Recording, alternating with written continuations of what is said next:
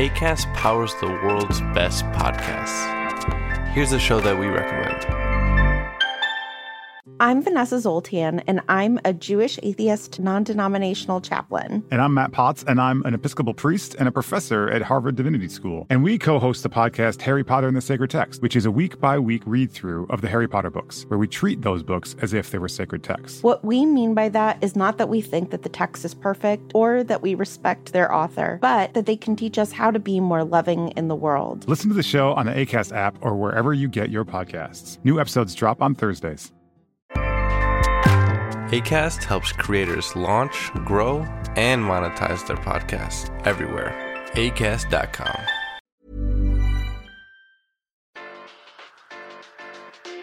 Hola a todos y bienvenidos a Wrap It Up, el podcast de tecnología audiovisual en español producido por Roomtone Media, una empresa de Cinema 226. Analizaremos algunas de las características sobresalientes de Rendero, un software para edición y almacenamiento basado en GPUs virtuales en la nube. Vamos a ellas.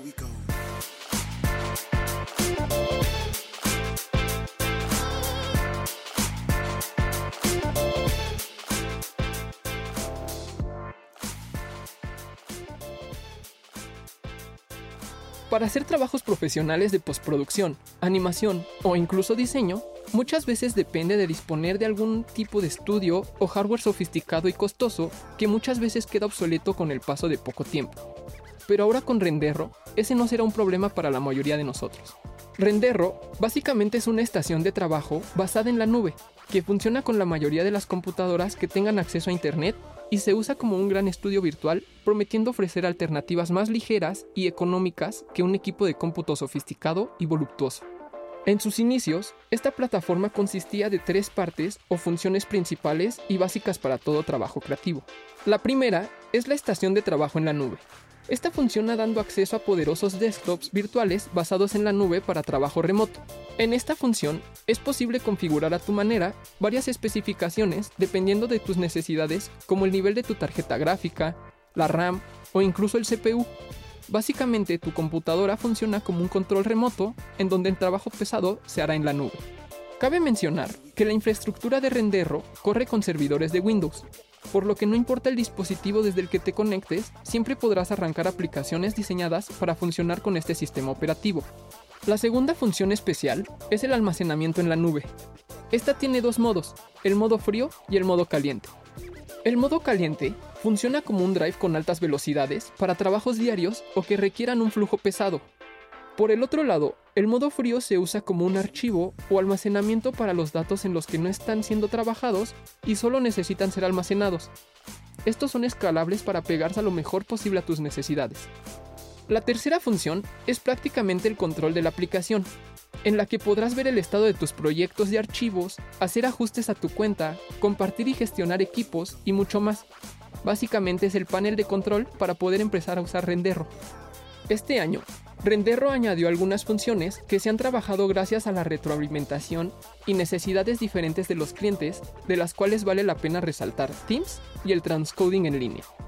Con la opción de Teams, Renderro se convierte en una plataforma de colaboración en línea de alto rango. Ahora es posible hacer trabajos remotos, en vivo y en tiempo real, ya que todos los integrantes del equipo tienen acceso al mismo almacenamiento conectado en la red, o por sus siglas en inglés, al mismo NAS.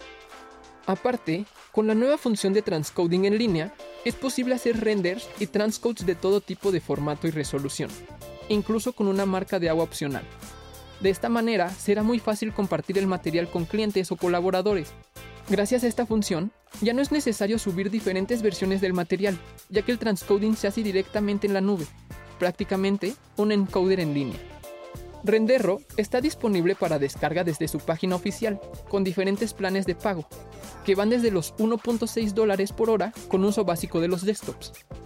Para más información, puedes visitar su página web en donde encontrarás más a detalle los planes de pago y funciones adicionales. El link te lo dejamos acá en la descripción. Bueno pues, esto fue un Wrapper Up, en el que analizamos algunas de las características sobresalientes de Renderro, un software para edición y almacenamiento basado en GPUs virtuales en la nube. Si tienes alguna duda o comentario, haznoslo saber por medio de Instagram o Facebook a rapperop.mexico.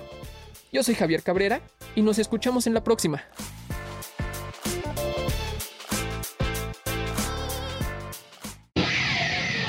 Roomtone. Eres lo que escuchas.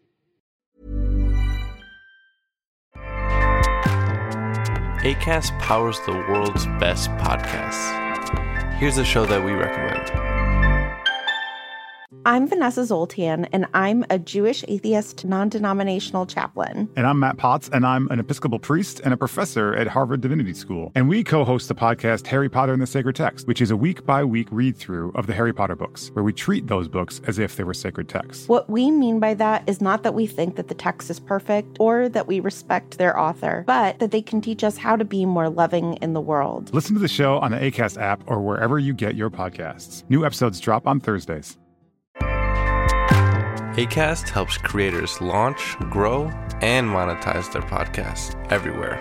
ACAST.com.